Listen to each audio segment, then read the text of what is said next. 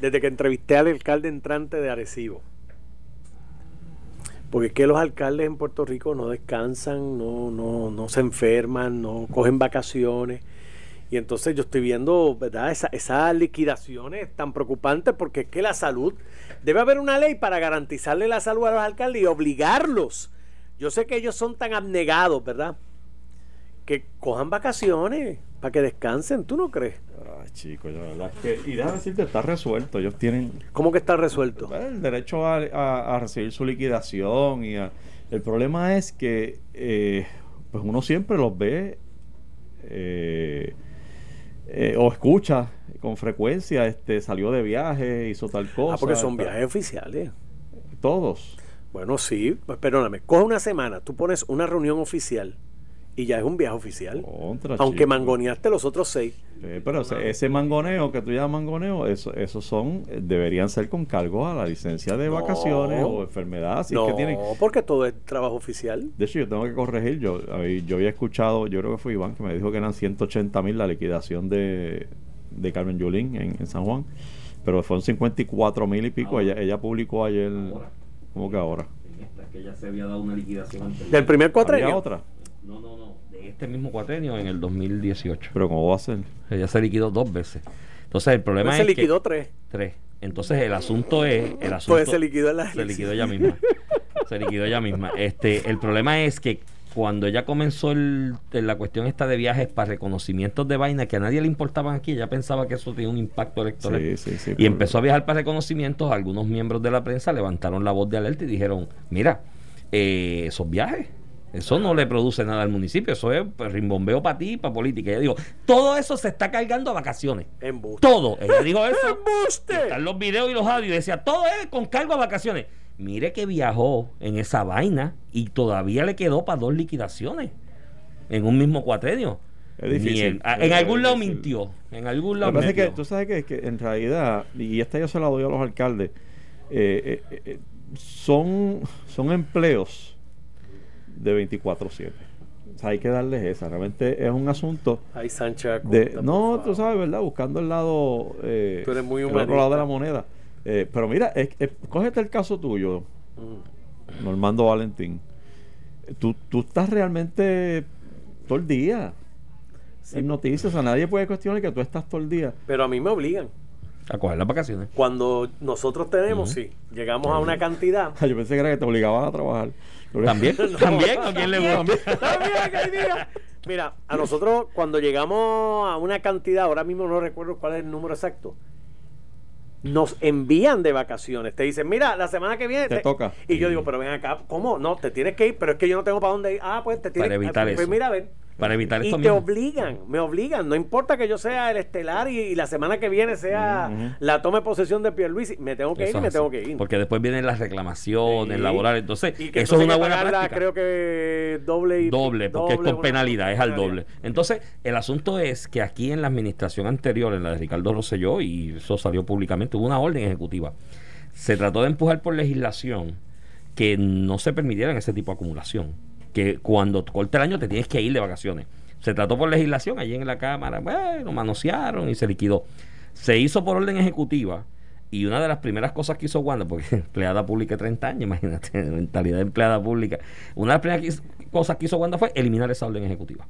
Porque es que es una mala práctica, es una mala costumbre. O sea que esto se lo Oye. Melba, Melba se fue aquí de, de BGF con 300 mil y pico de pesos. De liquidación, mi hermano. Yulín ahora suman ciento y pico. Yo recuerdo, Pues, creo eh, que el alcalde de- Maricao de las Marías, que se fue en el pasado cuatrenio, se llevó 105 mil pesos en un pueblito que lo que tiene, tú sabes, El de Plaza la- Las Américas alberga un, un- Pero en el caso, ¿Cuál es el un de, día la de autoridad, padre, el de la autoridad de energía eléctrica que se fue hace unos años. José También, Ortiz. José José Ortiz, Ortiz, que se fue con una liquidación enorme. Molina en Arecibo ahora 60 y pico de 60, mil. 69 Le mil pesos, que Quique- fue la primera. Que Quique que Estel en Santa Isabel se fue como por 100 también. Bien. Todo, mano. Entonces, ya es hora de parar eso. Entonces, ¿qué ¿Quién lo va a parar? Que Entonces, pues, hermano, es que nadie se atreve a meterle mano a los alcaldes. Mírate, tú- De mírate hecho, a todo el mundo ahora. la- la- en el municipio de San Juan, la, la oficial de prensa Compi. Compi. es, 10, 100 es de 100 mil. Pero Compi trabajaba más que Yulín. ¿Cómo es? Tú sabes, 100 100 mil se llevó. Mira. Tú no querías ser el oficial de prensa. Yo- Tú no quieres ser el Yo oficial de prensa. considero que, que, Sánchez Acosta me difama aquí todos los días. Yo por esa cantidad me voy para el municipio y dejo Noticentro. Yo eso Por no una veo. liquidación así. Dios santo, es que quiere. No, no, llora ante los ojos de Dios y entonces nadie le... me- Mira, eh, una de las cosas que quizás debemos discutir hoy es la avalancha de legislación populista que hemos visto en las últimas 48 horas. Todo el mundo quiere presentar un Porque el gobernador no los va a firmar y no tienen para ir por encima del veto y después van a decir, nosotros presentamos esto y no lo aprobaron. Pues por eso, pero den- mira, Ya, ese- vela ese dentro de... ya está escrito. Mira, y vela, dentro de las legislaciones populistas, ahorita sale una de más autonomía a los municipios, más poder a los alcaldes. Nadie quiere meterle el cascabel al gato, mano. ¿Sabes? Es como que horrible. Y mira, bueno, de San Juan es lamentable porque entonces esas liquidaciones, amén de lo que ha, ha salido a la luz pública en la transición. ¿Sabes? San Juan es un test case study de mala administración pública. O sea, yo creo que deberíamos Eso. sentarnos. No digas eso, que ahora va la alcaldesa para el instituto este universitario en Massachusetts a enseñar. A, a un instituto Un a un instituto que es una atrocidad de esos sitios segregados todavía que es para mujeres nada más Ah, sí. de cosas de mentalidades del siglo o sea la más liberal y la más porque tú dices eso. esa, esa institución que se anunció ayer no ya rápido los lambe los alzacolas, los alzacolas estaban diciendo va para Harvard, va para qué sé yo qué, mencionaron todas las de Cambridge, todas las que era, porque era Massachusetts. Y ahí salió que es un, un college de estos de liberal arts, de artes liberales, whatever that mean Ah. eso cuando te dan el diploma. Que fue fundado en 1800 y pico en una hermandad de religiosas eh, que se unieron siete colegios y quedan cinco en todo Estados Unidos de que es exclusivamente para mujeres en esa segregación y esa A ver, no sabía eso. Sí. Era para mujeres. Pero Sí, bueno, pues está bien. Allá va ella a hacer su nuevo capítulo. Pero lo mira, cierto es que por lo menos se va con 54 mil billetes en la más cartera. lo que se había ido antes. Eh, Pues, pero mira, vamos a buscar el nombre bien de la institución. Y si cada puertorriqueño le dona 3 dólares a esa institución, son 9 millones de dólares. Y le hacemos ese donativo y le decimos a esa institución, mira, esto es para que te quedes con ella ya por el resto de su vida profesional. No con estos, no- con no estos dineros que te hemos recaudado en el pueblo de Puerto Rico, quédate con Carmen Yulín, porque ella amenazó con volver. En el 2024 dijo, voy por una institución. no, vuelve, prestigiosa". vuelve. Yo creo que vuelve. Yo creo Pero que, ¿para que- qué? eh, es el mismo caso que Donald Trump. Son personas que, que quedaron, primero que no tenían... Son personas que quizás en su gran optimismo, en su optimismo, mira Ah, yo este, quiero dos. Mira este, Yo quiero dos que- paquetes de esas. Ah, yo lo vi. lo Yo vi. quiero dos de esas. Ay, Dios mío, mira con lo que viene este. Este, estos son personas, Yulín y Donald Trump, que, que aman el poder, realmente Sí. aman el poder y quizás convencidos de que tienen la oportunidad de hacer grandes cosas y buenas cosas y que todo el mundo los quiere así. Y se les ha hecho muy difícil entender la derrota, especialmente a, a Trump. Este, eh, y, y entonces pues tú los ves en esta situación de que, bueno, por, digo, por lo menos no la alcaldesa, aunque ciertamente hubo que ir al tribunal para empezar el, el- el- el- La transición. la transición. O sea que hubo cierta resistencia también. Eh, no al extremo de Donald Trump en Estados Unidos, que todavía está anunciando que ganó por un landslide. O sea, eh, ayer en Georgia anoche, él, de- él decía, yo gané por un landslide. Es histórico, no hay precedente de mi victoria. Pero bueno, eso lo, lo podemos discutir después. Lo cierto es que ah, eh, yo puedo entender como alguien que sale derrotado, que no esperaba ser derrotado porque le crean en la mente eh, otras ideas, pues de momento se encuentra como que no tiene, no sé qué hacer, qué voy a hacer, hay un cierto coraje y, y entonces lo primero que sale, y yo, re- yo, regreso en el 2024 porque es que esto, esto no pudo haber pasado así. Eh, algo pasó aquí, algo está mal, en el 2024 yo tengo que regresar. Yo creo que ella anda en esa onda de que algo andó mal, algo pasó, pero no se preocupen que yo vuelvo. En el caso de ella fue su administración. Digo, y, y puede, o sea, completa. Oye, mano. Oye, puede, puede que no, puede que, que se quede allá, haga su vida y, fantástico. Pero, pero eh, es necesario quizás decirlo, no, no solo para ella, sino para un sector acá que se queda como que de verdad no, no éramos mayoría. Yo pensaba que éramos mayoría, que íbamos a ganar aquí, que de verdad no es.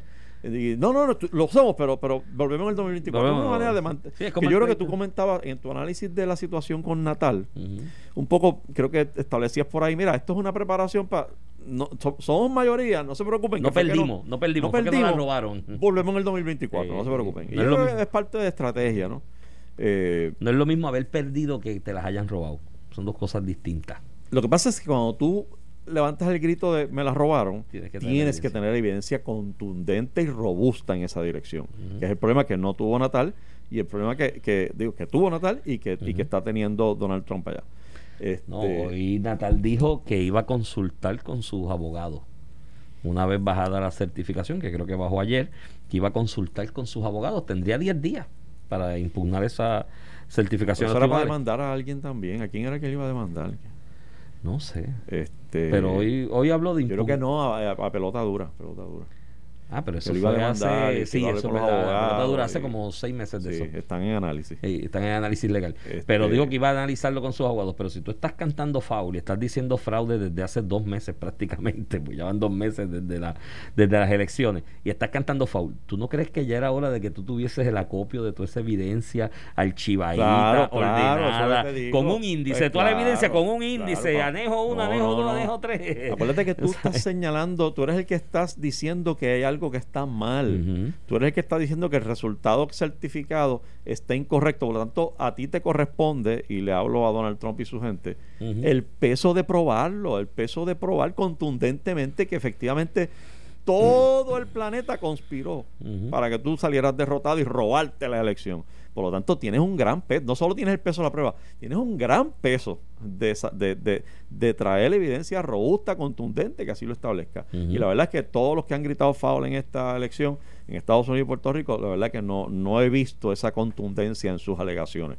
Eh, bueno, en el caso de Trump le han desestimado todas las demandas. Sí, por lo menos Trump yo le reconozco que ha ido al tribunal y ha tratado en el tribunal eh, exacto. y ha buscado alguna estadística, Eh, alguna cosa y la Sí, lleva al tribunal. Y otras se las inventa también. Aquí en el caso de Ha ido Natal. 11 veces al tribunal. y todas las Aquí, 11 en el caso de, de Natal, que es lo más que ha resaltado aquí, ¿no? Porque también Charlie cantó Faulo el otro día en una conferencia de prensa. Después del huevo cuadrado, que Toñito Cruz le dijo a Yossi que había ganado, El huevo cuadrado. y Yossi y el otro, ¿cómo es? Gil Román, el de Macao, que habían ganado.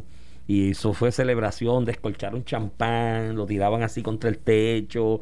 Yo sí escribí un mensaje súper bonito, bien emotivo en las redes, agradeciéndole al pueblo la elección y que salió que no, que no había ganado Eso- nada, Eso, eso- ni Gil Roman tampoco. Pues hicieron una conferencia de prensa allí en el PPD para el lavado de cara y Charlie volvió a hablar de que se la robaron. O sea, eh, oh, aquí hubo no, fraude. no sé, que está de moda entonces. Pues. El, grito, el grito de FAO. Eh, Pero este, mira, ayer el nuevo comienzo, primera conferencia de prensa del, del gobernador Pierluisi.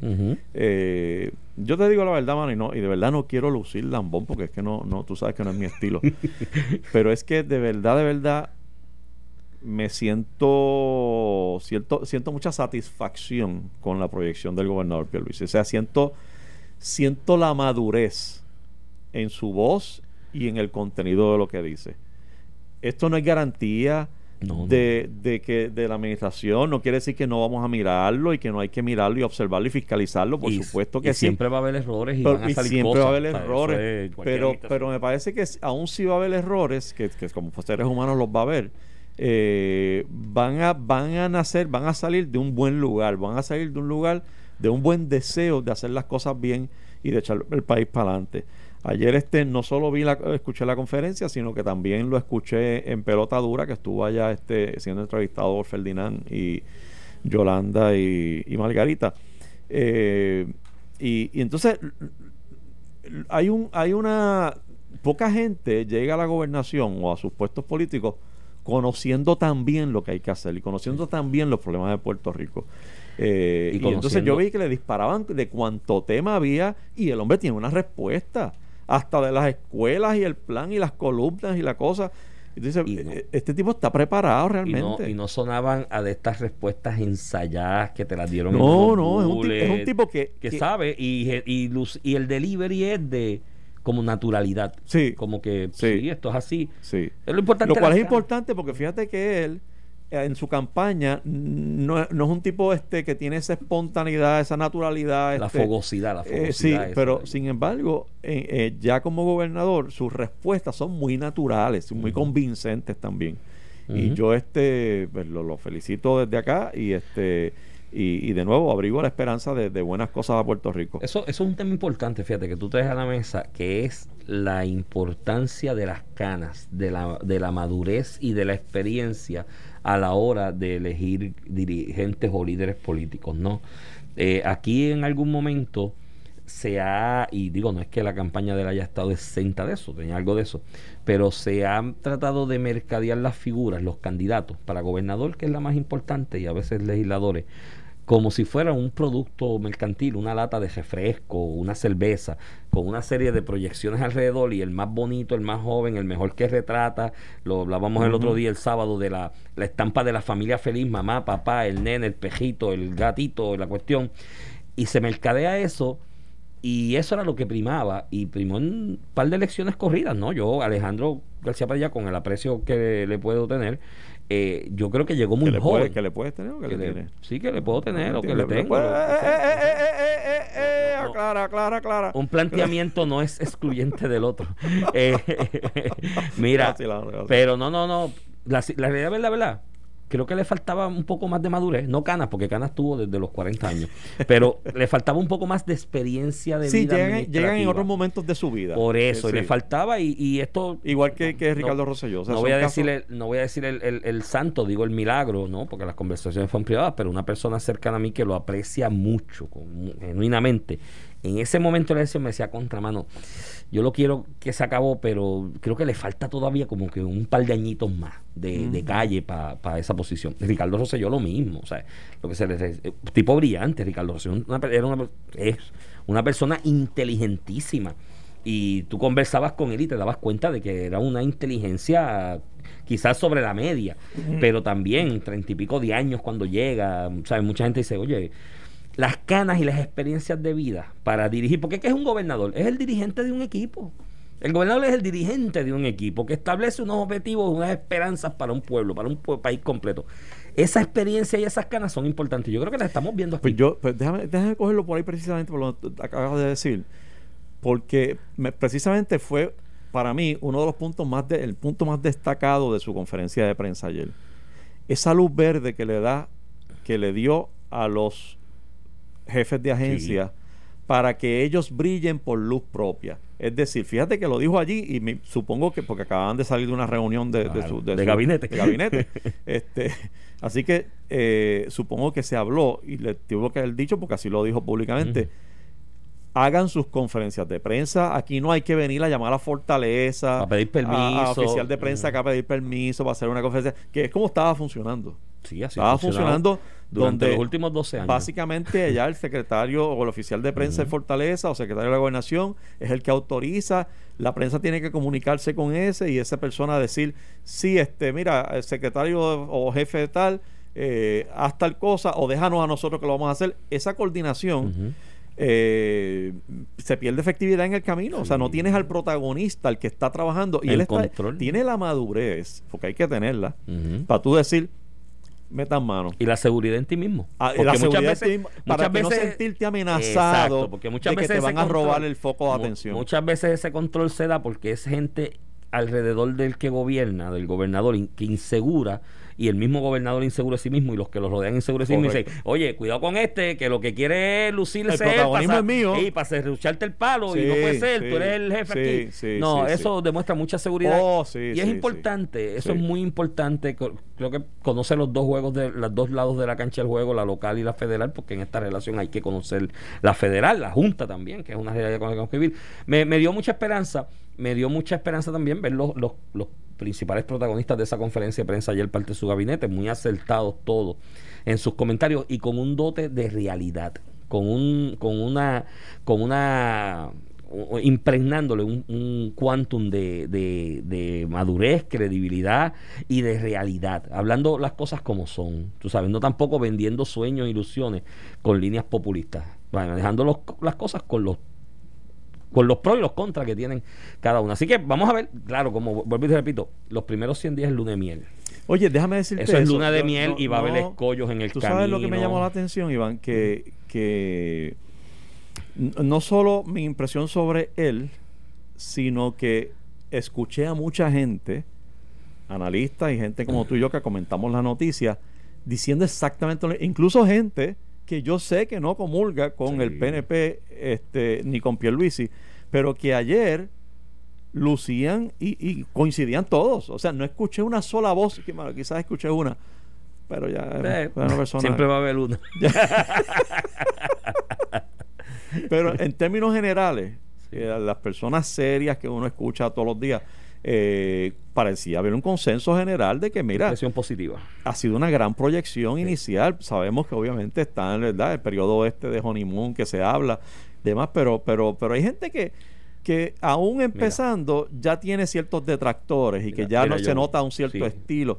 Este, Y- pero, pero y- esta y- apertura. Y la persona empezando a veces, muchas veces demuestra flancos débiles. ¿No? Desde, desde el saque, desde la primera conferencia de prensa, muchas veces ese nuevo gobernador demuestra flancos débiles que después son atacables. Pero mira, y no lo el- hemos el- visto esa- el- en el caso de, de Ricardo Rosselló, para coger el ejemplo último que tuvimos, eh, su, su, su énfasis era más bien en un plan. ¿Te acuer- ¿Te acuerdas que hasta se lo vacilaron? O sea, su- sus primeros Plan, días, plan, plan, su campaña misma y sus primeros días era como que, tranquilos que tengo un plan. Sí. Entonces toda la atención se centralizaba sobre la figura de la- del, del ejecutivo de Fortaleza. Entonces, el, eh, eh, Pedro, eh, Pedro, Pedro Pierluisi establece desde el saque, en su primera conferencia, ese, ese no va a ser la dinámica mía. No, no, no miren para Fortaleza. Ah, yo voy a estar mirando a todo el mundo. Exacto. Y voy a, voy a coger por, a quien tenga que coger por el cuello y voy a estar asegurándome de que funcione. Pero cada agencia tiene una cabeza que tiene que ser responsable y va a decirle lo que está pasando allí de primera mano y sin tiene que el comunicar. intermediario. Y lo dijo en la campaña, que el jefe de agencia tenía que ser buen comunicador. Y eso es importante. Cuando vengamos, vamos a coger, vamos a seguir este tema y lo cogemos con la primera plana del vocero y el amigo Domingo Emanuel, y que eh, eh, tiene Claro. que ver lo que estás diciendo con, con, con esta primera plana. Tú estás escuchando en tu radio a Palo Limpio por Noti 1630. Estábamos hablando de, de esta primera comparecencia del gobernador de Puerto Rico, eh, que parece muy alentadora, o por lo menos nosotros coincidimos y parecemos coincidir con mucha gente que estaba observando y comentando ayer sobre la participación del gobernador en distintos foros. Y otra de las cosas que dejó abierta, Iván, este, es la- obviamente está también lo de la reconsideración de todos los contratos, que eso Claro. es básicamente estándar, todo el mundo llega a evaluar e incluso a renegociar contratos si fuera necesario. Este, pero entonces habló del toque de queda y, y me pareció escucharte, fíjate, me, me- porque la posición de él es una que tú has esbozado y con la cual yo no estoy en desacuerdo. Mi, mi, mi desacuerdo contigo siempre es al final, la consecuencia final, pero, pero llegaremos. Él, él dice que en esencia no está de acuerdo con el toque de queda, que, que, que básicamente es una es una restricción a las De libertades. eh, civiles. Sí. Eh, es- esa parte que tú la has presentado muchas veces, yo en esa parte yo no estoy en desacuerdo. Lo que pasa es que yo llego a la misma conclusión que llegó él también, que es, pero, pero es un mal necesario. Que es donde tú dices, no, no, no, no, no, no, no, no, no. Evidencia. Eh, este, Evidencia. o no, y tú planteas más allá, tú dices, o, o legíslalo. o Este, exacto. Por orden ejecutiva es medio complicado. Exacto. Y entonces, pero ah, vemos otro sector que, que reconocemos eso como cierto, pero que además de eso sabemos que hay una realidad. Y me parece que en esa línea estaba el gobernador, en la- eh, aceptando la realidad de que, mira, el toque de queda es una atrocidad, pero, Sí. pero tenemos que tomar medidas Yo porque lamentablemente, claro, él dijo, va a esperar a su equipo científico eh, Las ¿verdad? recomendaciones. para unas recomendaciones, porque la orden que, bajo la cual estamos termina el viernes, la orden ejecutiva, el 7 de enero. sí. El sábado debe comenzar otro. Así que el sábado debe comenzar la redactada por Que el equipo de Pierluisi. Que la anunciará jueves, porque Que supongo no, que la no debería esperar al mismo viernes para Correcto, anunciarla. correcto. Pero entonces- eh, tú puedes manejar eso y yo, yo me imagino que es la manera correcta que ellos lo manejarán, él la manejará con su equipo eh, eh, asesor médico también o de salud. Es que olvídate del toque que queda. De hecho, yo no recuerdo un país que no esté en guerra civil o en invasión o en rebelión que haya tenido un toque de queda tan largo como el de Puerto Rico. O sea, estamos con toque de queda. pero estamos en una pandemia, papá. No, no, pero. Esto no se había visto. Puedes manejar el asunto sin toque de queda, pero puedes regular los horarios comerciales en ciertas áreas. ¿No? Tú dices, mira, tal sector comercial, por la exposición y demás, bueno, las discotecas cerradas, no hay, no hay espacio para discoteca en esta época, ¿me entiendes? Y las barras como tal, eso yo coincido pero puedes regular los espacios comerciales por horario de acuerdo a la propensidad y a las recomendaciones que te hagan de propensidad de contagio o posibilidad de contagio en esas áreas. Pero elimina el toque queda, porque si tú estás en tu casa y tú quieres salir en tu carro a las 12 de la noche a mirar la luna, porque a ti te encanta mirar la luna y eso te distrae, pues mano, ¿por qué te tengo que restringir esa... Tú sabes que yo fui víctima de eso, porque en estos días... Querías ver la luna. He querido...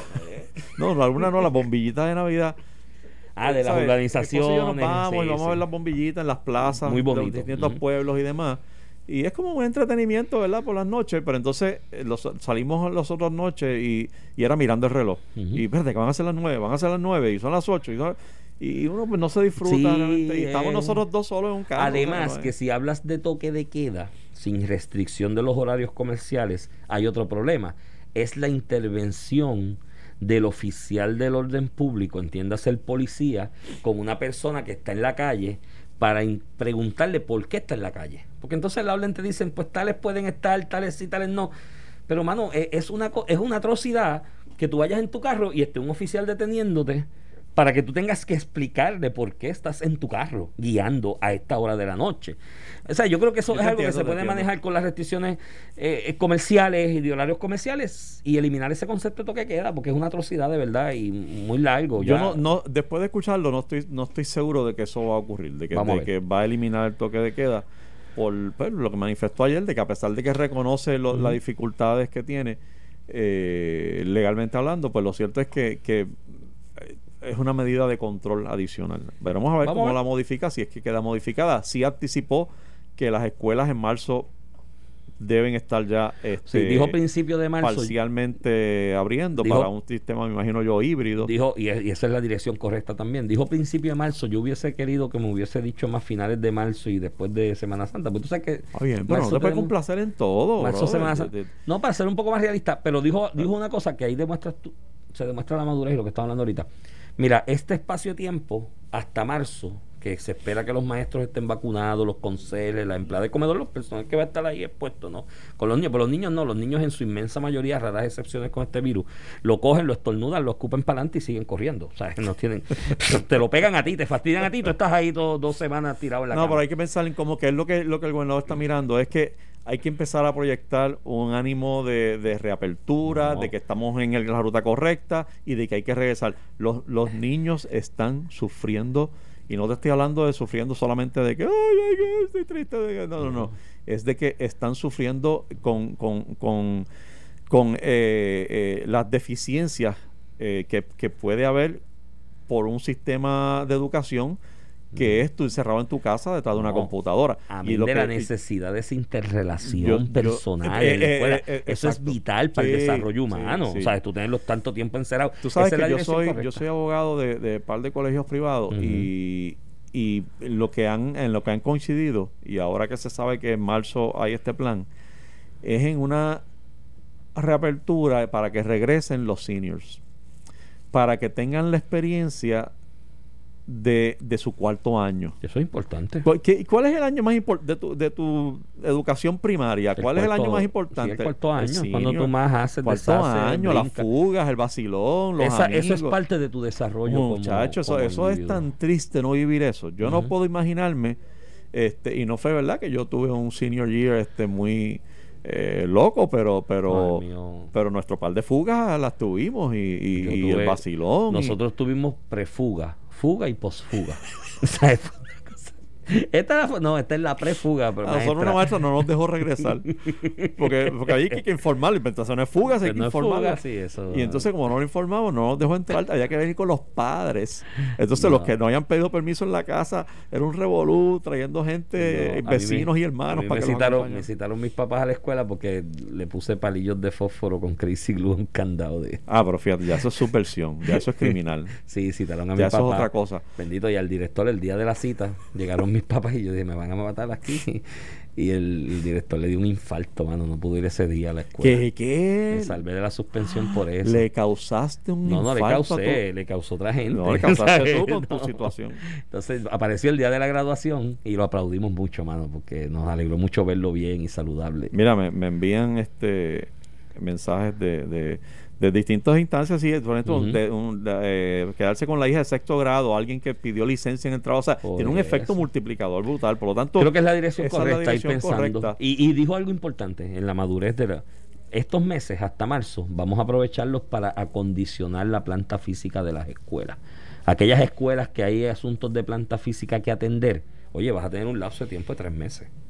Así que ahí educación y manejo, ¿cómo es? OMEPE, que se llama? La de manejo de con reconstrucción de las escuelas. De, Ah, sí, sí, sí. este y esas, esas agencias que se pongan las pilas y de enero a marzo aproveche y atiende esa planta física, un inventario de necesidades y métale presión. Oye, a la larga, esa desatención de la planta física tiene que ver con el COVID. Ahí hay dos mil millones de pesos irrestrictos de parte de la Junta para asuntos del COVID. Yo siento que ahí mano. nos dormimos un poquito, porque Sí. eh, es- había, habían identificado unos problemas estructurales, Sí. la llamada Columna columna, corta, eh, que, que requería tener la escuela vacía. Eh, y yo creo que qué mejor momento para haberla ahora. Por eso, tú sabes. de- de- Aprovechen pero- esos tres meses y acondicionen las plantas físicas para... Y él habló de otra buena idea que me gusta mucho, ¿no? Y creo que está bien asesorado en esa área. Eh, eh, puedes dividir los grupos. Un grupo de 20 estudiantes, 25, pues 12 vienen, qué sé yo, lunes y jueves. Correcto. Y 12 Eso- eso es lo que se está haciendo en martes muchas- sí, y- eso y eso, eso es otra buena idea y mantienes el distanciamiento. Oye, Sí. creo que hay una buena... Y tú sabes que me ha alegrado el énfasis que le ha dado el gobernador al tema de la educación. En la campaña, antes de la campaña, yo no veía a Pedro Pierluisi identificado con el tema de la educación, tema que para mí es tangencial. Yo creo que la espina dorsal de toda sociedad es su sistema educativo. De hecho, ahora que lo mencionas, yo no, no recuerdo a nadie en No, la campaña no. hablando. a- Y él en el primer debate, el que fue en Guapa, que fue la alianza entre Noti1, el vocero y Guapa, que estuvimos allí, una de las cosas que yo conversaba con él en la transmisión del vocero después del debate es que me sorprendió agradablemente el énfasis y la pasión que él le metió al tema de la educación en ese debate. A mí me sorprendió. Yo dije, pues este hombre va en un debate preparado a hablar de la Junta, la economía, las relaciones de Washington, que es el fuerte del... Pues no, le metió un énfasis y una pasión al Se tema nos de la va la vida ahí, se nos va la vida. en que ese a mí me sorprendió agradablemente porque yo creo que, como tú dices, se nos va la vida ahí. El, el sistema educativo es la espina dorsal de todo. Mira, este, en otros asuntos, ya a la legislatura han llegado varios proyectitos. ¿Eh? Este, bueno, para empezar, la primera, la, el primer gran reto que va a tener el gobernador, y ya estuvo reunido aparentemente con, con gente allá en la legislatura, eh, es el nombramiento del, del, juez o jueza para el Tribunal Supremo, que se quedó en el tintero, y el nombramiento para dirigir la oficina del Contralor. Así que eso- esas reuniones ya se están dando, pero en el interín eh, ya vi que, que Tatito sometió unos proyectos para derogar eh, básicamente todo lo que tiene que ver con la Comisión de Igualdad y la posibilidad de un plebiscito este, ordenado por el gobernador. Eh, y yo tengo que decir lo siguiente, yo, yo creo que, bueno, eh, era de esperarse que el Partido Popular eh, eh, radique ese tipo de medidas. No estoy seguro de que deba ser sus primeras medidas. Eso yo voy con. ah, Ahí diste, por- diste en ¿por el clavo. tú quieres definir? Usualmente esas primeras medidas son las que dictan cuáles son tus prioridades. Exacto. Entonces te vas por ahí y esa es la prioridad en Y este entonces momento. tu prioridad es esa. Algo que tú este, sabes que no te lo van a firmar. no, Cuando, que no te lo van a firmar. Y cuidado. Y si te que, y que, y que, oye, oye, y lo hemos discutido otras veces. El, y, y tú sabes lo que yo pensé y analicé sobre el, el, el plebiscito, porque para mí la vinculación del Congreso es- siempre ha sido importante. Pero, pero, dicho eso, hay una realidad. El 52% de los puertorriqueños, 53. votó. Mira, 53 al final. 53%, Al final del. del decidió escrutinio. que sí quiere la estadidad. Así que hay un mandato. Olvídate de si es, es que si gestión política. No, no, no, no, no. Es un mandato gubernamental. Es política pública y, debería, y debe ser política pública del gobierno de Puerto Rico hacer gestiones dirigidas a consumar ese resultado, a, a- a dar, a dar a darle consecuencias a ese darle, resultado. darle la espalda a ese resultado es darle la espalda a la democracia. Ah, a la pues, misma pues, democracia que claro. te llevó allí. Ah, que si después el Congreso te dice que no, pues Ah, te dicen, te Pues dicen te- porque te dicen, esta es la cuestión también, que yo tampoco puedo caer en eso, en esa demagogia. Es que fue un plebiscito amañado. ¿En dónde fue amañado? Pero añado de qué? Era votación, no por la. Exacto. Y Yo- oye, Yo y- voté que no, pues yo, yo no soy estadista, yo no creo pues, que sea y- mi fórmula, y- voté que no. oye, y tú podías boicotear eso y decirle a tu gente no voten, pero votó todo el No, mundo. tú votas que no. Ahí no hubo boicot, ahí no hubo tal ¿Me cosa. pusiste estadidad sí o no? Yo no soy estadista. Pues no. Votó 1.2 millones de personas y 1.2 Ah. votaron en esa Y Ta- papeleta. Y, Tatito dijo que iba a agotar los remedios legislativos, la vía legislativa, y si no, iba al tribunal. No, ¿A qué? no, ¿A no. qué? ¿A Va- qué? Si ya el Supremo dijo, ya el Al- Supremo al- dijo que, por, por eso, que- es que, que va- eso era un mandato. No, por eso es que va, porque lo va, va a atender a nivel legislativo, porque a nivel, a No, nivel pero él dijo que no es descartaba. donde tiene posibilidad. No tiene break. No, tiene break. no por tiene eso, break. pero En cuando él dijo eso, yo me sorprendí porque yo dije, digo, no lo escuché de su boca. Aclaro, Tatito, perdón.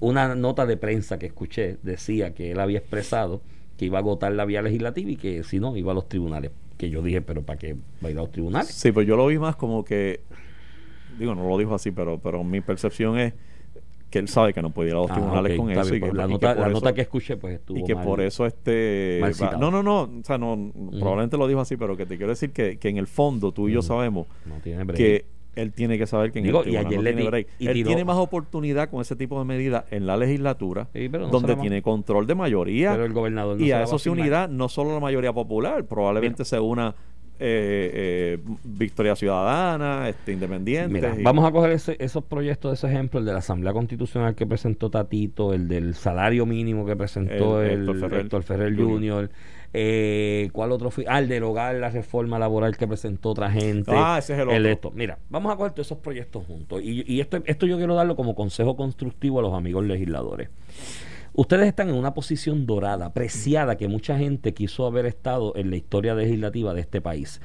En un balance de poderes o un- una mezcla de intereses donde nadie tiene mayoría avasalladora y donde la negociación de sus prioridades legislativas y sus objetivos para los que usted llegó puede ser la orden del día. Mire, no se dispare a zumbar medidas populistas para buscarse un titular el primer día. Sea responsable, siéntese con sus compañeros legisladores y comience ese proceso de negociación. Y dígale a sus compañeros legisladores de otras delegaciones, oye, para mí este es mi proyecto de vital importancia para aportar algo al país y al desarrollo del país. ¿Cuál es el tuyo? Tal, pues vamos a sentarnos los dos y yo te ayudo a adelantar ¿En qué el tuyo coincidimos? y tú el mío. Exacto. Pero chico, empezar con esta retragila de proyectos populistas para ganarte titulares, estás quemando los barcos a negociaciones futuras, porque una vez lo publicas y lo haces parte de un comunicado de prensa, empieza gente a trincherarse en contra del mismo. Ay, mire mi hermano, aproveche la oportunidad que tiene donde la negociación va a ser vital y fundamental y los acuerdos en esa legislatura para adelantar cosas verdaderamente importantes, no cosas populistas. Además, no, no, no venga con la vaina esta de que va a presentar 100 proyectos en 100 días, ni el más proyectos que presente, y ya yo presenté 10 y el otro 5.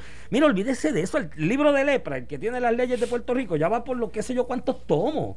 No caben en la biblioteca porque aquí hay demasiada ley. Concéntrese en cosas tangenciales y negócielas con otras delegaciones, chicos. Más allá de las posibilidades reales que tienen proyectos específicos, por ejemplo, este asunto de la derogación de la reforma laboral, eh, pues eso la Junta no lo va a aprobar para empezar. O sea, eso no, no, ni te lo va a firmar el gobernador, ni te lo va a traer. Entonces, ¿para qué lo trajiste? Igual que los asuntos de la, en contra de la, de la Comisión de Igualdad y las distintas medidas. Eso, eso, eh, ¿para qué lo traes? Para, para empezar con la- el antagonismo.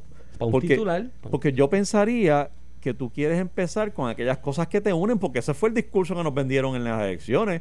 Buscaremos las coincidencias, buscaremos aquellos puntos de coincidencia y nos uniremos en bien de Puerto Rico. Pues no, arrancan con, Con lo que con lo que potencialmente puede generar más antagonismo Sí. desde el saque. O sea, no, no, no han calentado bien la silla cuando ya están presentando. Oye, y derecho tienen. No, Sí, estoy- sí, no, pero- no, no me tomen mal. O pero sea, que yo- sean más derecho tienen. Lo que pasa es que yo pensaría que a nivel estratégico No. se debería estar promoviendo otro tipo de medidas que busque más coincidencia y mira. no empezar con precisamente las que más las más este que- las que más distancia ponen entre entre ambos cuerpos. Si yo fuese legislador en esta coyuntura histórica, yo rápido me sentaba con mi equipo de trabajo y decía, bueno, ¿cuáles son las dos cosas que verdaderamente yo quiero aprobar?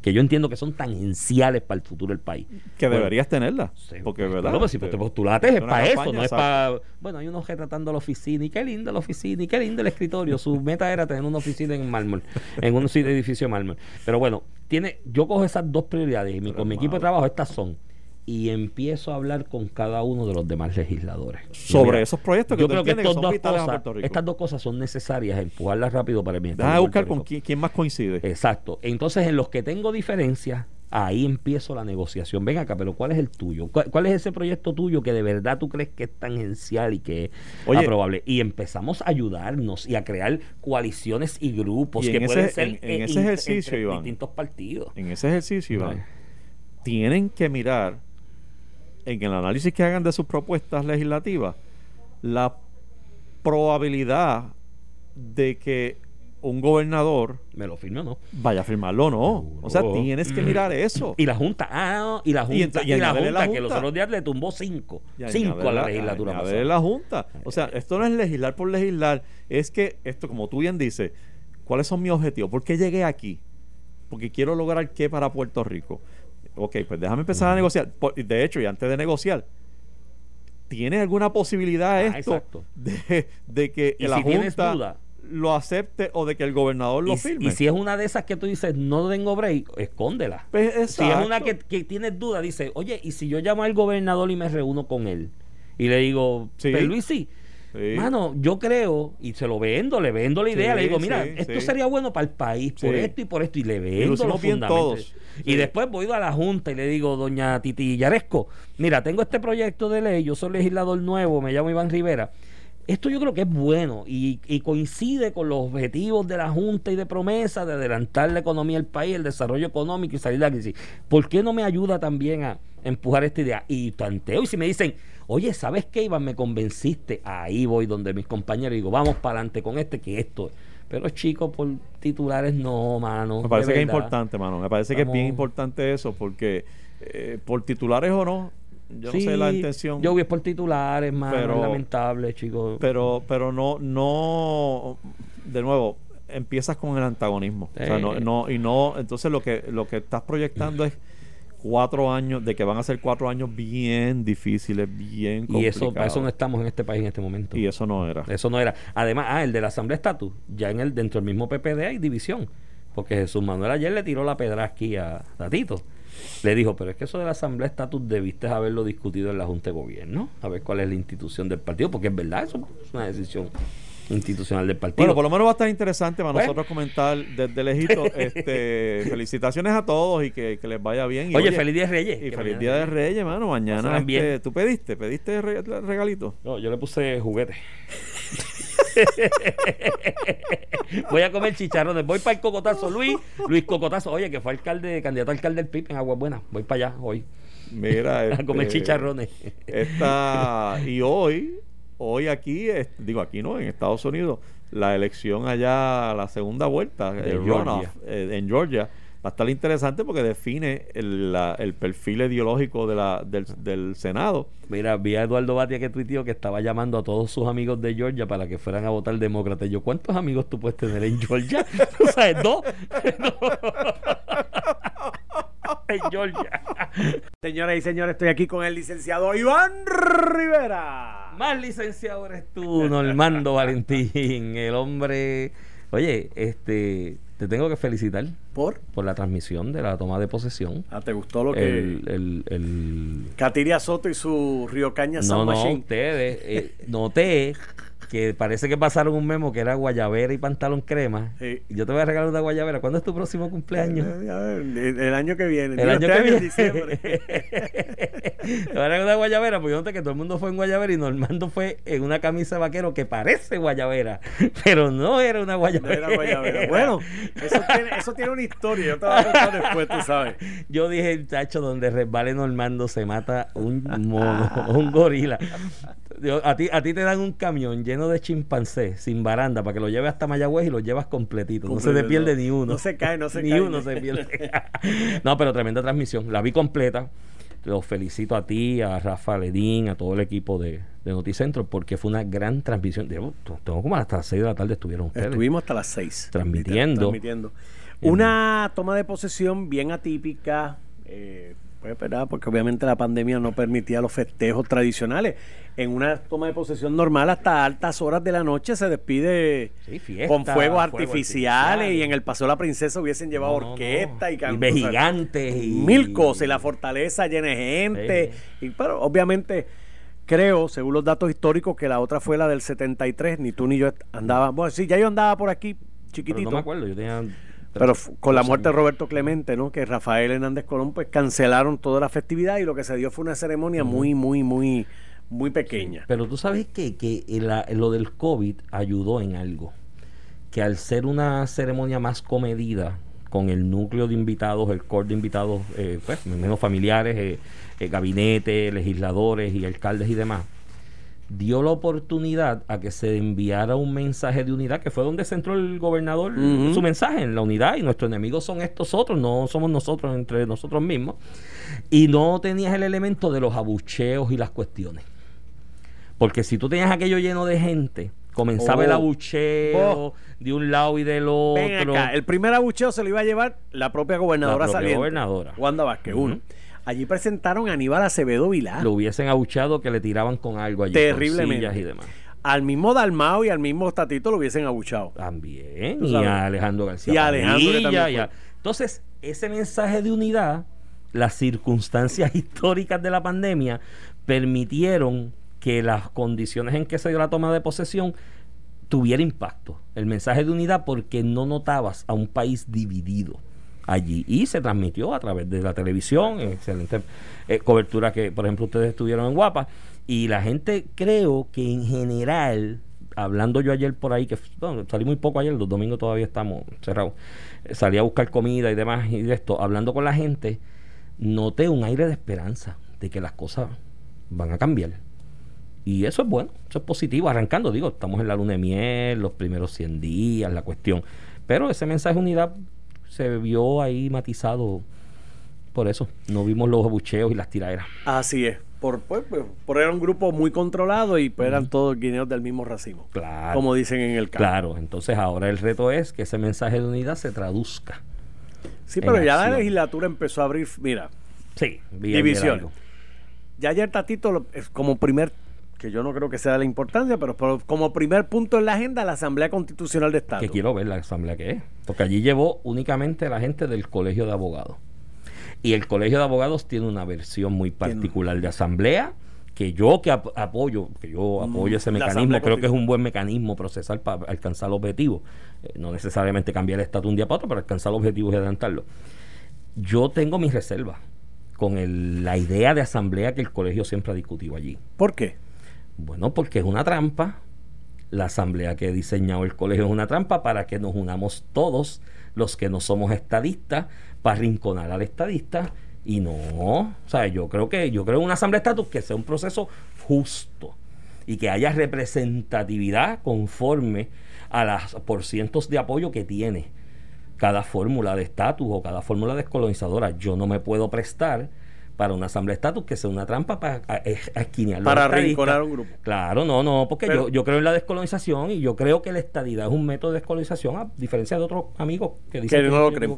Pero es interesante porque ya el gobernador le dio, le dijo, mira, no, aquí lo que ganó fue el- lo que nosotros Sí. promovimos, vamos para Washington. Es más, yo voy a buscar los recursos económicos en el presupuesto para darle chavito a la Comisión Estatal de Elecciones para hacer la elección esa.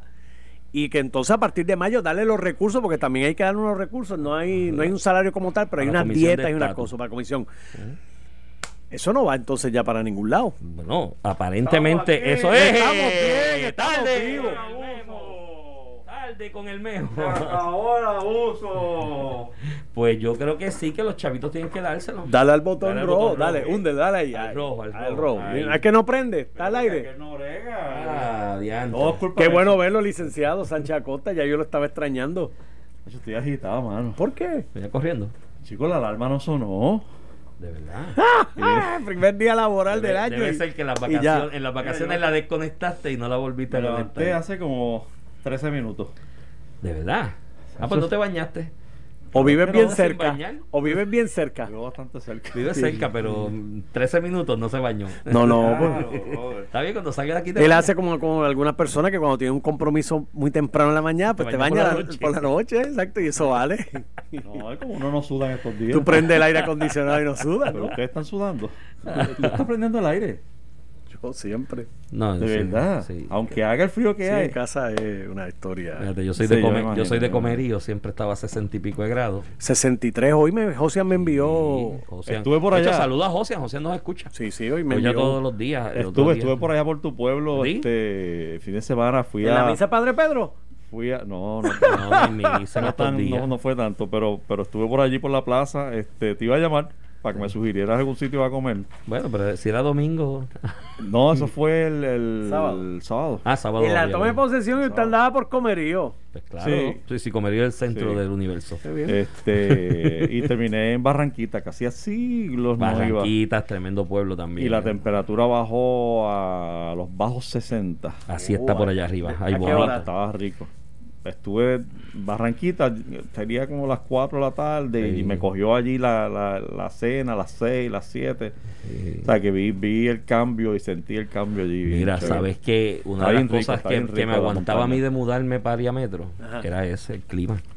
O sea, yo decía, Dios mío, yo estoy aquí feliz y me Sí, Sí, la zona metropolitana le añade una cantidad de grados. No, no, una cosa de yo me sentaba en aquel balcón y ese fresquito y en esta época tenías que abrigarte, tenías que ponerte tu tu tu, tu, ¿sabes? suerita para que no te no te atacara tanto el frío. Entonces yo decía venir venir a, a San Juan a coger 96 grados. Y yo desde que me mudé a San Juan yo no recuerdo, bueno, una vez que se fue la luz y la planta no prendió estar sin dormir sin aire acondicionado. Mira, ¿Tú sabes lo que cosas buenas para ustedes, de mi verdad. corazón Mucha salud y que tengan, que hagan muchos chavos este año. Chavito, chavito. chavito, Para chavito. poder ¿quién decía? a ti. Para poder unir, para estar a tu no. nivel. No, señor, no, no te unas a las leyendas urbanas esas, ¿sabes? Mira, a Ya, Normando, me no- voy. nosotros estamos años luz. Mira, no te vayas, mano. Qué gusto verte. ¿Cómo te fueron tus vacaciones? Estás este, perdido. Muy bueno. Tuve Digo, te vi en la juramentación, Una pero semana. antes de eso estabas como que missing in action. Sí, pues, pues tuve una nada, cuatro días ahí. Cuatro nada más se siente como una eternidad. Sí, sí. Así me siento yo, Yeah, como una eternidad. Pero mira, este año la meta es.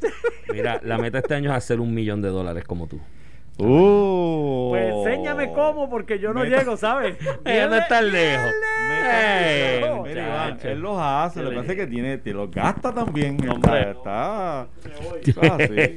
Paquito me va a llamar porque va a buscar y Dice, a eso no es lo que dice ahí, dice, Paquito Mira, es faltan broma". varios ceros Es aquí. verdad, por si acaso, Paquito es broma, es vacilando, no sé. Yo no sé cuánto es. Ah, chicos. Pues hasta hace unos años atrás, todos los años me investigaban. Yo recuerdo una vez que una Las planillas. Sí, las distintas administraciones, estos trabajos a veces a los periodistas lo... Yo recuerdo. No es agradable, no es agradable. Yo recuerdo en otra emisora que tú tenías un programa antes que yo entrara por la tarde que tú diste una descarga por eso porque fue una investigación como amenaza, tipo Sí, amenaza. tipo amenaza. Fue como que o te callas la boca o te Sí, sí, sí, sí, investigo. sí. Oh. Eso, Sí, sí. La, la última fue bajo Fortuño, cuando Rivera Chat, sí, fue... De verdad. Esa historia para contarla. Cuando estaba allá en esa otra emisora. Sí, sí, bueno, pero Paquito es broma, yo no sé cuánto se gana Mira. Normando ni nada por el estilo. Yo me Si me voy porque tú quieres que me vaya. No, no quiero que te vayas, de verdad que los extrañaba. Date otra. Mira, llegó el año nuevo y todavía usted y yo y e Iván tenemos Mira, vamos a esperar Un la nueva encuentro, orden. ¿no? Vamos a esperar la nueva orden ejecutiva que comienza el día el 7. 7. Por eso, porque el gobernador que- ya anticipó que, que en estos días la va a dar a conocer. Yo creo que esa, no, esa no. libera las La condiciones para que ese No, No, no, almuerzo. esto está dicho. El miércoles nosotros nos vamos a juntar. el Miércoles. miércoles. Es que tú, este es el problemático. Miércoles 10 Reyes. Ah, no, ¿verdad? El jueves. Venga, El ya, el ya cortaste la hierba para los camellos. No, mañana voy a eso. Mañana. Sí. Yo le voy a poner juguete. El jueves. Dale. Mira, ¿y qué tienes para hoy? Apúntate. Tarde. El jueves. No me vengas con excusas. Tengo. Eh, ya, ya miró para arriba, ahora tiene una deposición. Ve, Mira, sí. El, el milla 7 de enero tú tienes una deposición. El 7 y el 8, los dos días. No, mano. en la milla de oro de un No, pobre no, trabajador puertorriqueño que despidieron injustificadamente. Yo lo Esas estoy. son ganas de no. No, pero yo no lo voy a deponer, es ellos que quieren deponerlo. Eso es no querer. En vez de pagarle ya su correspondiente mesada. No, no, no siento cariño. Mira, este, tomé posesión. Mira, ¿De qué estabas hablando? Sigue por ahí. Estábamos hablando de tomé hablando de la- de la posesión toma. con Normando de que el hecho de que fuese un ambiente controlado y de menos cantidad de gente por el asunto de la pandemia brindó la oportunidad a que un mensaje de unidad que trató de transmitir el gobernador consciente de la, de realidad electoral que pasamos, ¿no?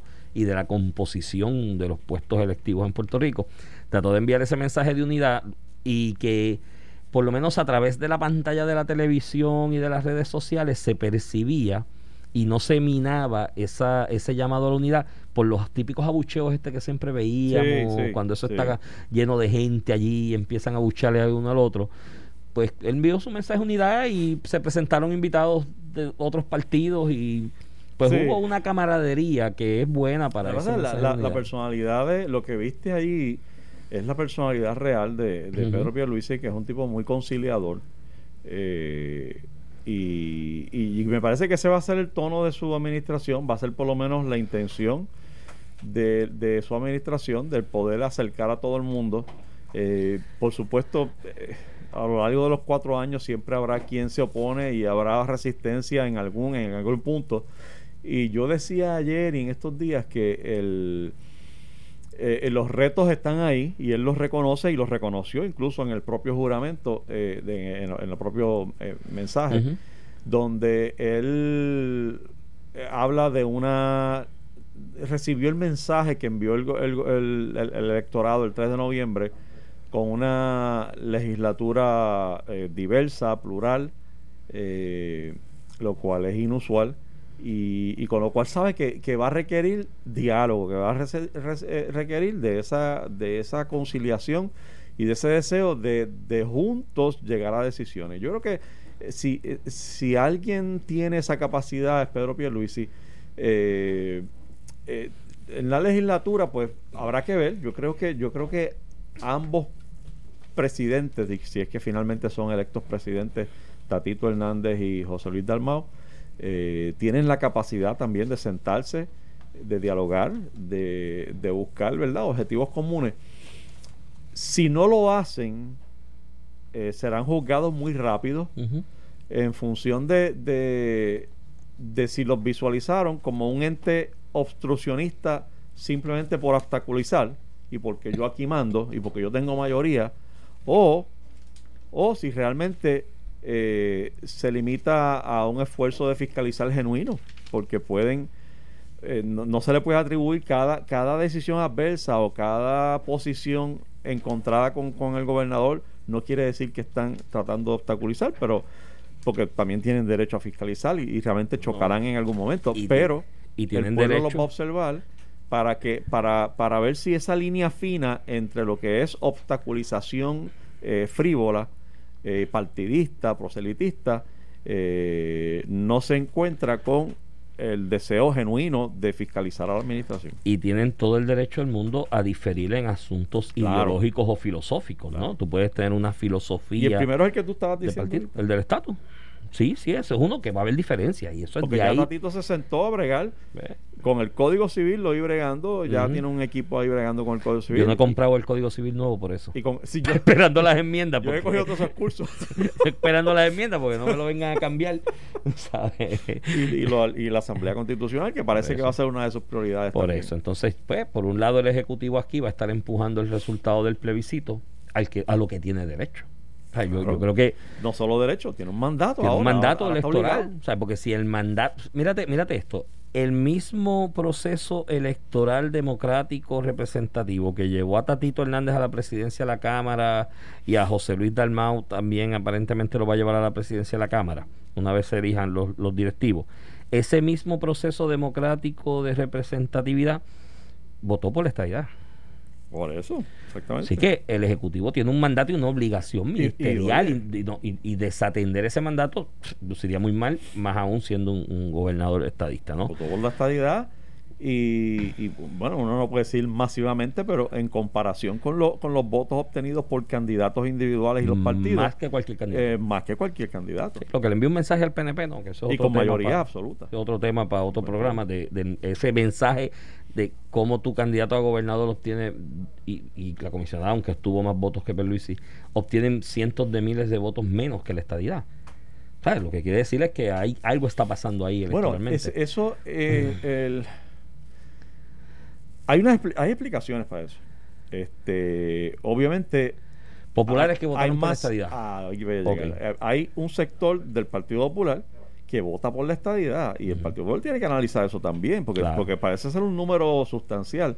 Eh, y y, y como tú dices, un buen mensaje para el PNP también, porque ciertamente dentro del PNP, evidentemente hay estadistas que no votaron por, por, Estaban molestos. por Pedro Pierluisi. Estaban molestos o tenían sus reservas. Puedes tener ahí molestia por el caso, porque fueran quizás personas ligadas a, a la candidatura de Wanda Vázquez, que no se sentían totalmente, ¿verdad? Este, que dijeran, no, no, yo estoy Otro- ahí de pecho, no. Otros no. descontentos por el desmadre legislativo que tuvo el PNP. Otros en- dentro de los 80 mil de, de, de- de Proyecto Dignidad, que pueden ser este, estadistas. O sea, hay, varias razones. Ese, ese grupo, digamos, mira, el, el, el Pierluisi gana con 460 mil votos, 480. Sí, más o 400 y menos por ahí. Y la estadía saca como 650. Y la estadía saca 670. sobre 600 mil. Sí, 50, Eh, estamos 60. hablando de unos 200 mil votos, 220 mil, la última vez que, que chequeé.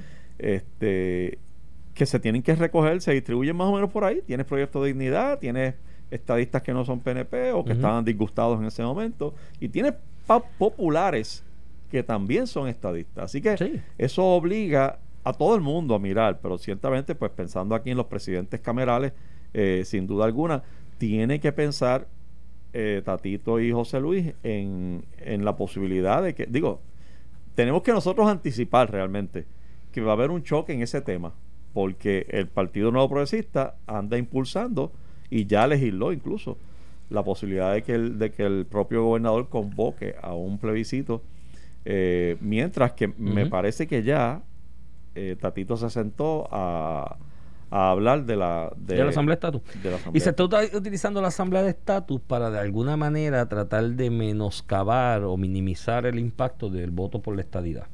Y desde antes del, del plebiscito como tal o de la consulta, sí, ¿no? estoy de acuerdo. Eh, porque acuérdate aquel corillo que se unió en el Congreso de Alexandro Casio, con Nidia Velázquez y no sé quién más, que empezaron a empujar una asamblea de estatus, que el Congreso aprobara una asamblea de estatus. Entonces acá ahora lo mismo. Y ahí es donde yo choco con la idea. Vuelvo y te repito. Yo he sido propulsor desde mucho antes que mucha gente, incluso al interior del Partido Popular Democrático, de una asamblea de estatus como mecanismo procesal para alcanzar unos objetivos en un adelanto del proceso de descolonización. Pero no puedo, o sea, no puedo aplaudir la idea de que se utilice simplemente como herramienta o excusa o, obstáculo a que el estadista adelante lo que obtuvo en las urnas. ¿Entiendes? O sea, yo no puedo apoyar eso. O sea, honestamente, intelectualmente hablando, no puedo apoyarlo. Ya- no puedo que se anticipo use que para por ahí vienen los choques. Ahí vienen los choques más. eh, Pero si es por eso, ¿sabes claros. qué? Ojalá los choques vengan por ahí, porque hay cosas aquí que en el ámbito administrativo hay que re- realizar y legislar que por el bien de Puerto Rico, que nos convienen a todos, indistintamente de lo que tú creas, que yo espero que cuando venga buena legislación del Ejecutivo para adelantar unas metas específicas que hay que adelantar, no las vengan a torpedear por el mero hecho de que son buenas ideas. Porque eso pasó con el IVA. O sea, Alejandro, Alejandro García Padilla le torpedearon el IVA porque era una buena idea, era un buen proyecto, hacia justicia tributaria, iba a mejorar la, fi- la, la- la situación fiscal del país y iba a darle un alivio real a la clase trabajadora puertorriqueña. ¿Y qué pasó? Ah, cinco dentro del... Bueno, cinco no, dos personas dirigiendo otro grupito de personas le bloquearon la idea, pues dijeron, si, si le aprobamos esto, él es candidato de nuevo por el PPD. Y había gente, entre ellos Carmen Yulín, que quería ser candidata y después lo demostró. Y del PNP, gente que en público se expresaban en contra del IVA y cómo va a ser y qué sé yo, pero en privado te decían, es que en verdad a mí me convendría el IVA. de hecho, de hecho, a mí, a mí, a mí. y habría un en- montón de gente en sin mi- pagar contribuciones. por eso, a mí no me convenía el IVA y yo, y yo lo dije públicamente, a mí el IVA no me convenía. Por distintas razones, a mí el IVA no me convenía. Tú tiraste los números. Sí, yo los tiré Sí, y no me convenía. Pero lo sobre apoyé. medio millón era difícil. Pero lo apoyé. No, muchachos, no, no me- medio millón. por otras circunstancias. Pero, pero, pero tiré, no, porque lo que yo me gano se va en pagar hipoteca, agua, luz, Ah, teléfono, picó, y eso no paga IVA. No, no, no, déjame explicarlo, porque después dicen por ahí como con Normando que, que se gana un millón de pesos. No, no es que, es que cuando yo saqué cuenta, mis ingresos es hipoteca, gasto de los hijos, este teléfono, agua, luz, mantenimiento, que eso no paga IVA, ¿me entiendes? Entonces, yo decía, a mí, me, a mí no me conviene el IVA, pero hay gente que le conviene, Claro. tú sabes. Y era una creo- realidad. pero Y lo, bloquearon, la y lo cosa. bloquearon porque era una buena idea. Yo espero que las buenas ideas no se bloqueen. Por ahí es la cosa. Y estaremos observando. Y la gente va a estar más atenta porque cuando tú tienes una, unas cámaras, una, una asamblea legislativa que es de un color distinto a, a lo que es la fortaleza, el ejecutivo, eh, usualmente prestamos más atención precisamente para identificar si estamos hablando de, eh, de, de posiciones de fiscalización legítima o si estamos hablando de posiciones eh, frívolas de obstaculización por, por sencillamente porque no es de mi partido y yo y no puedo hacerlo quedar bien ni ni ni dejar que la gente piense que está haciendo Exacto, algo bueno Exacto. y eso vamos a estar observando eso y serán juzgados en función de eso Yo espero, yo Eh, espero. que, eh, ese es un gran reto que tiene eh, el gobernador, eh, como también lo es eh, enfrentarse a llegar en medio de un proceso de vacunación y de, y de prueba. Fíjate que la primera orden ejecutiva que firma es precisamente dirigida al, al- al secretario de salud para que monte de inmediato un Testeo eh, masivo. testeo masivo, este, lo cual sugiere un par de cosas. Vamos, va- vamos, vamos ¿ya a ir. Nelson? Ah, sí, ¿Qué seguimos. fue que tú lo viste No, manotear que como por la hora, ¿no? Por la hora que. Este, no, no, tacho, aquí Porque ese tema, ese tema es bien importante, eso que tú acabas de mencionar. Y escuché en una entrevista ayer, el testeo masivo, escuché una entrevista ayer del nuevo secretario de salud, del doctor Carlos Mellado, y mano, me alegró tanto y me dio tanta esperanza. Porque mira que yo he estado encontrado aquí con la administración de Wanda Vázquez por este asunto del manejo de la pandemia. Y él dijo en las expresiones que realizó algo que dio en el clavo. Sí. Dijo, tenemos que hacer pruebas por toda la isla porque tenemos que estudiar el comportamiento del COVID en Puerto Rico. Porque una vez estudiamos científicamente el comportamiento del COVID en Puerto Rico, pues sabemos por dónde. Y solo eso es haciendo vital. pruebas masivas puedes identificar y, y llegar a esas conclusiones. Cuando que, eh, regresemos. Vamos a, vamos a. Nada, pausamos y entonces. Cuando regresemos lo ¿Tú seguimos ahí, tú porque tú vas es un el baño, te veo como con prisa por pausar. ¿Qué está pasando? No, contigo? porque siempre yo, yo soy, yo, mira, yo es. soy de, de patrones y siempre a las I 24 pausamos y me da una cosa. ¿Y te da que- miedo? No, que si me cambia el patrón me de. Vamos, Nelson, que este está. Va para... Tú estás escuchando en tu radio a Palo Limpio por Noti 1630. Y ya estábamos hablando de los retos del gobernador eh, de cara a este cuatrenio. Eh, lo otro que, que está- nos quedamos hablando de la, del, del proyecto de, de- del testeo, ¿no? De, la, de, de realizar pruebas masivas en todo Puerto Rico, que eh, como primer proyecto para el, el- el secretario de Salud. Eh, lo otro es que de la mano de eso tiene que meterle mano a, a- a- a la distribución de la vacuna, Sí, masiva también. Y, y el gran reto, mi amigo Iván, es, es, pensaría yo, que antes de agosto tener vacunado al 70% de la población. Sí, yo creo que estamos. Vamos en- por on track. 60 mil la última vez que Yo creo que vamos on track en eso. Ahora se añade una tercera vacuna eh, dentro de la lista de compañías que van a estar haciendo llegar vacunas pero a través es del gobierno federal. Sí, no es, no es parte del listado No, del de gobierno la Guardia Unidos. Nacional habló esta mañana con Normando. Y que dijo también que viene una, ca- una carga de Yep, y esa es una sola vez, creo. Esa creo que es esa una no hay que congelar esa tiene unas grandes ventajas Y es una sola dosis. otras. es la más barata no esta, esta fue trabajada por no solamente AstraZeneca sino Oxford la Universidad de Oxford este es más barata una sola dosis no hay que congelarla o sea que su distribución debe ser y requerir menos menos logística menos este complicaciones así que eh, nada es una es, es la meta es uno de los retos que tiene el- el- la administración en este momento los primeros días, las primeras semanas, pues se ha encontrado algunos, este, ¿verdad? Algunos este, escollitos y las filas y la cosa y gente disgustada.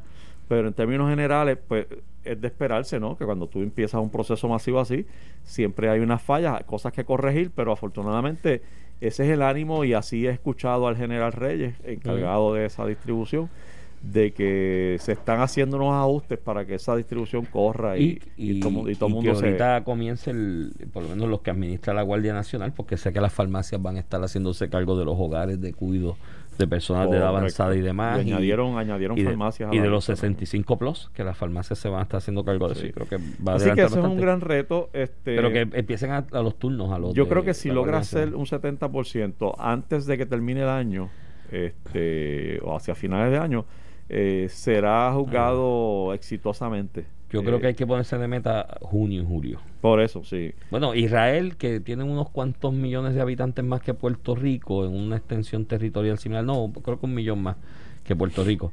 Israel se está poniendo de meta en dos meses, tener vacunada el 70% de, de su población en dos meses. No, a partir de a las millas. a partir de enero. Así que nosotros tenemos que aspirar a eso.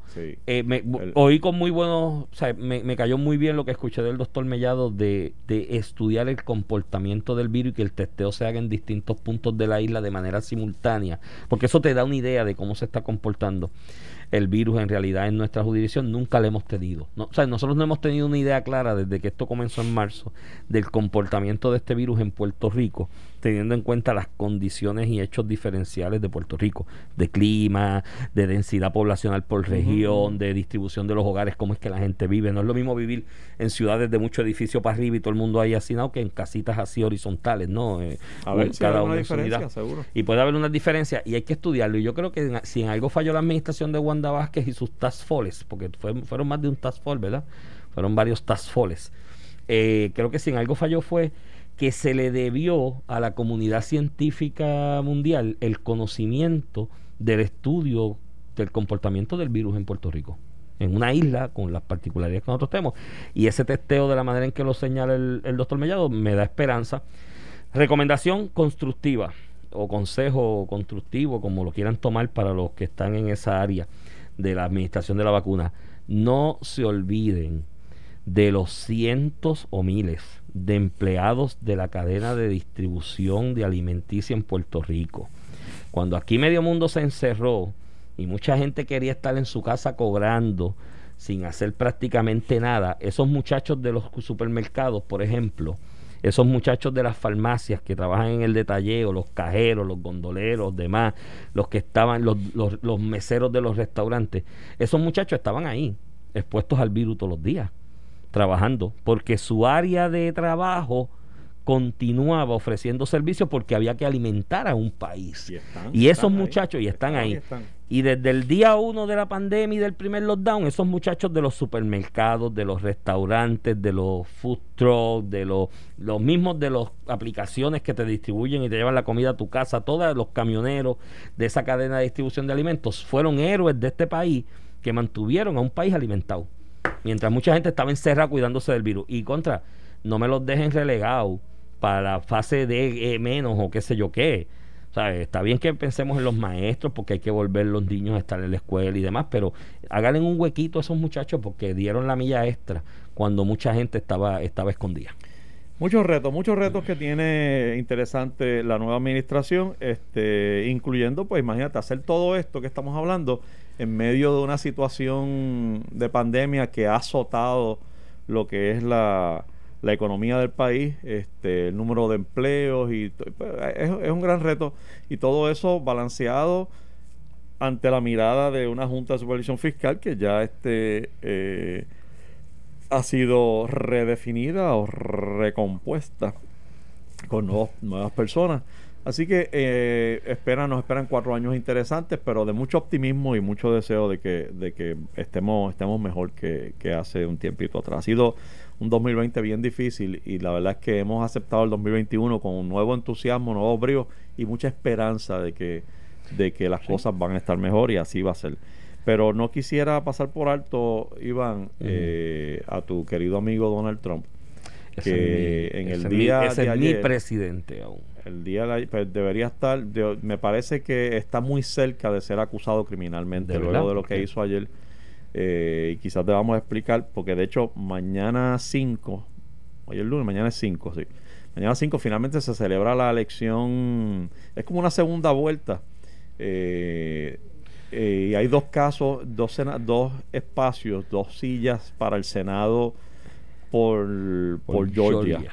Eh, uno por retiro y otro porque en, el, en la elección del 3 de noviembre no obtuvo más de, ninguno obtuvo más del 50%. Y allá hay segunda vuelta. aunque el exacto, aunque el, el republicano tuvo fue 49-47 realmente, así que fue, fue favorecido, pero han pasado muchas cosas de allá para acá.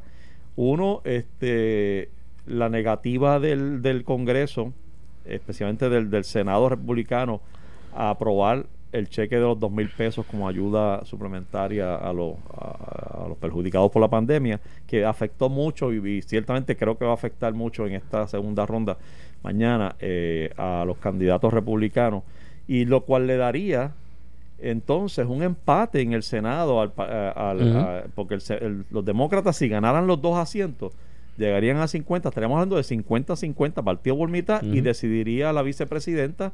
Kamala Harris, que es demócrata, y por lo tanto se entendería que el Partido Demócrata eh, dominaría también, o por lo menos tendría, podría tener mayoría en la Cámara de Representantes, de- en, la- en el Senado, al igual que en la Cámara de Representantes. Así que muy importante esta elección que se va a dar mañana en Georgia. Pero encima de eso, el presidente de los Estados Unidos, Donald Trump, ese es tu presidente, Iván, Mi presidente hasta el día eh, 20. eh, tuvo los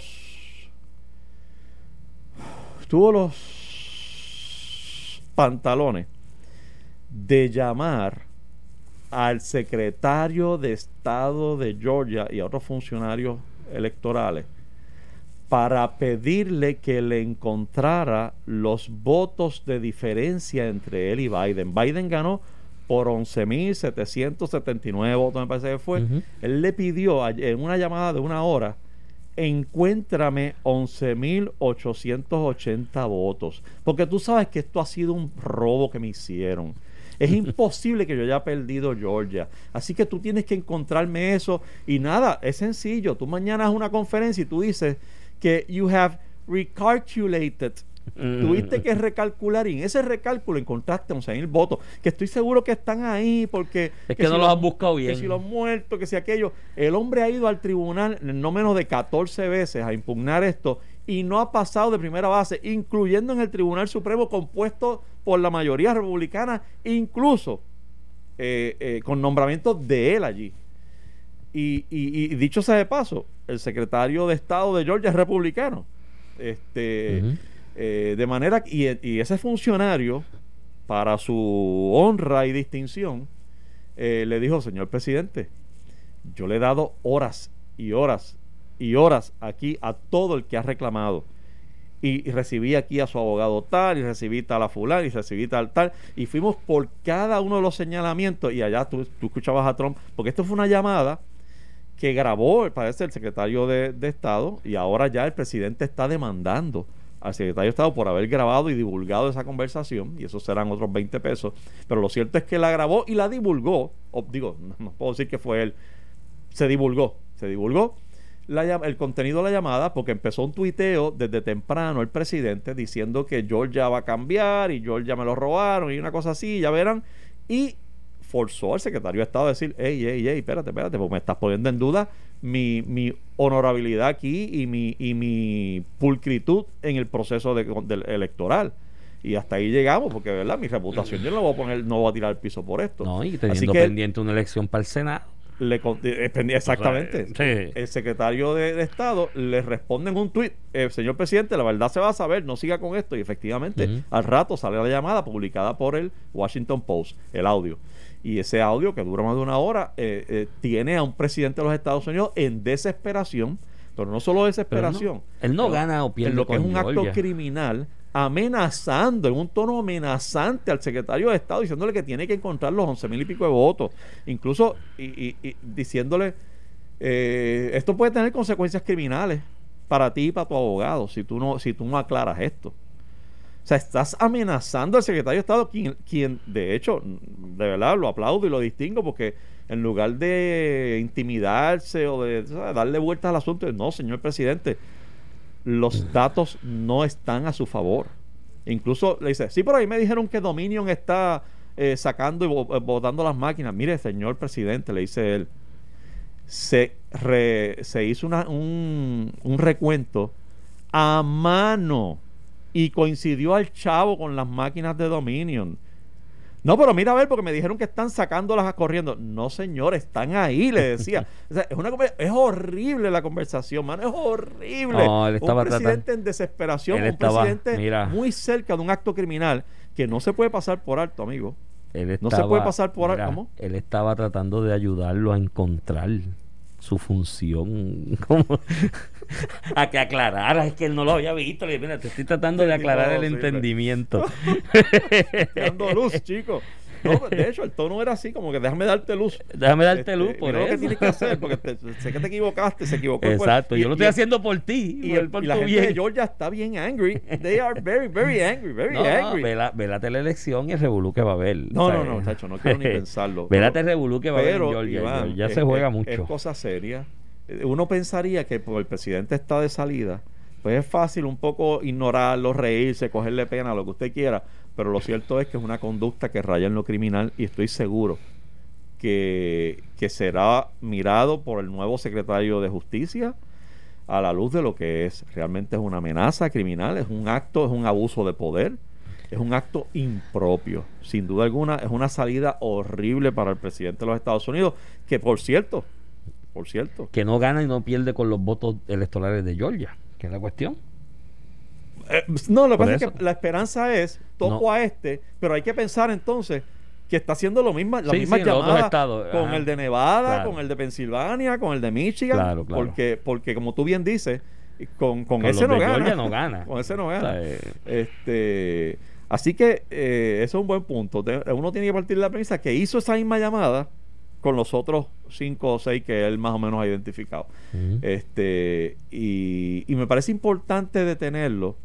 Me parece importante, aunque esté de salida, eh, procesarlo, ya sea en un proceso de residenciamiento o ya sea porque el Departamento de Justicia lo investiga a punto, porque eso impediría que regrese en el 2024, porque yo no tengo duda.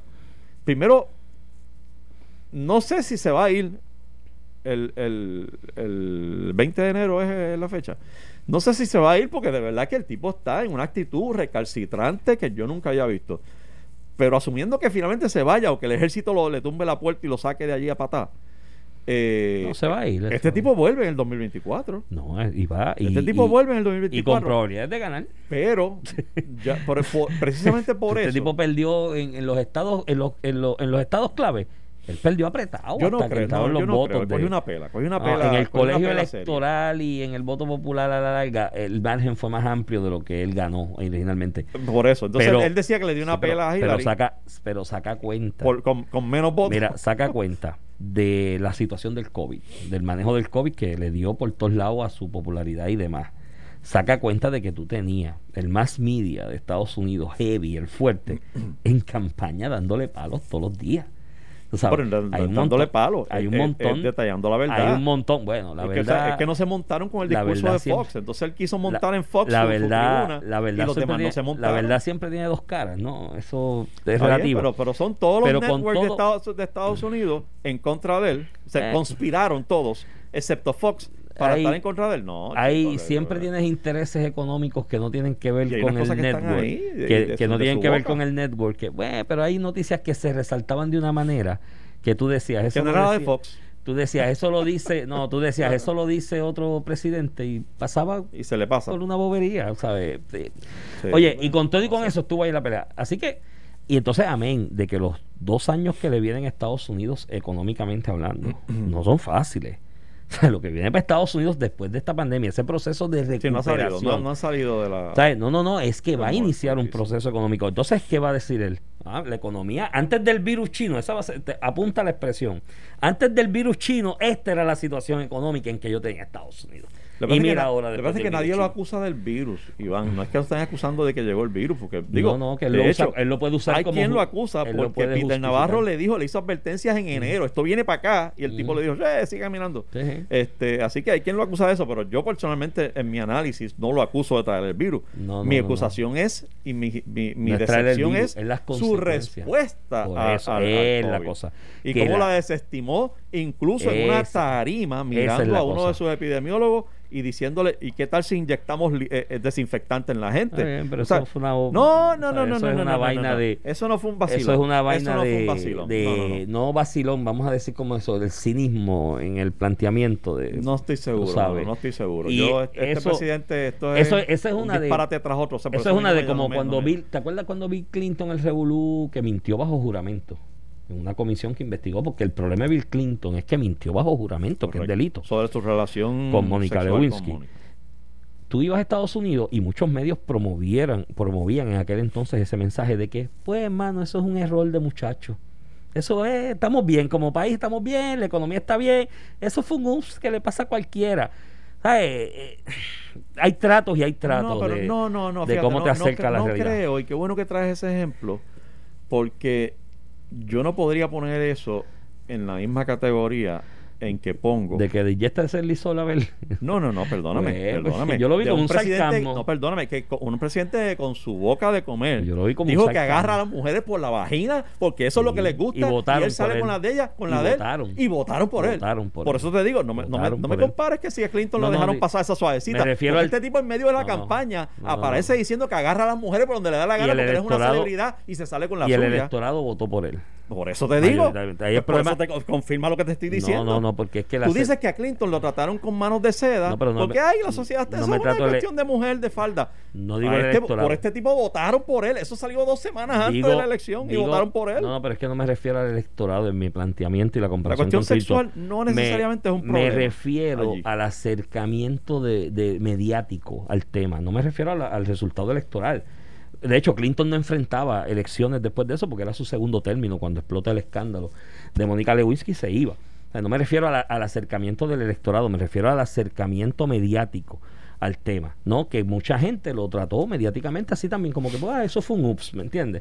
En su momento, me refiero a eso, al acercamiento. como trataron, no, como trataron el a- electoral a- no. Como trataron a Trump cuando salió en esa el, noticia. en el electoral no, ups. en el electoral ¿Cómo era que? En el- Eh, no, pero si de- le dieron durísimo. Eso, ese comentario de Locker. le dieron durísimo y la gente votó por él.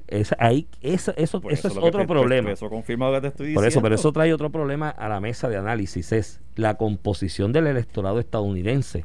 Estamos hablando de un electorado educado, adelantado, fino.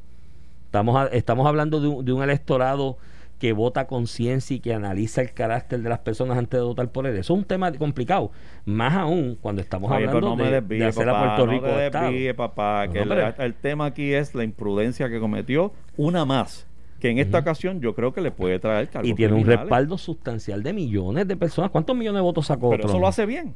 ¿Cómo? Eso, eso, eso corrige los males No, hecho. eso, eso, eso, Eso lo que representa. dice un- es que hay gente que está eso, presa eso representa. esa- de eh, esa ahí, ahí estamos llegando para traer la cuestión, porque el análisis de Estados Unidos hay que hacerlo en el contexto de Puerto Rico. Ahí está el problema para nosotros en Puerto Rico. Mira, Nelson dice que no sigamos hablando. Que que te- esto- anda, ya nos acabó. No sé, yo veo ahí que faltan como 40 minutos, pero... el- El reloj tuyo está dañado. Este, nos vamos, Nelson. Pues, seguimos mañana. nada, atentos a eso, esa elección especial en, en mañana en. Mira, hay un tuit por ahí. observando y Mañana, de eso. mañana lo tocamos, un tuit ahí controversial. Pero ahorita. chequeo, te veo mañana.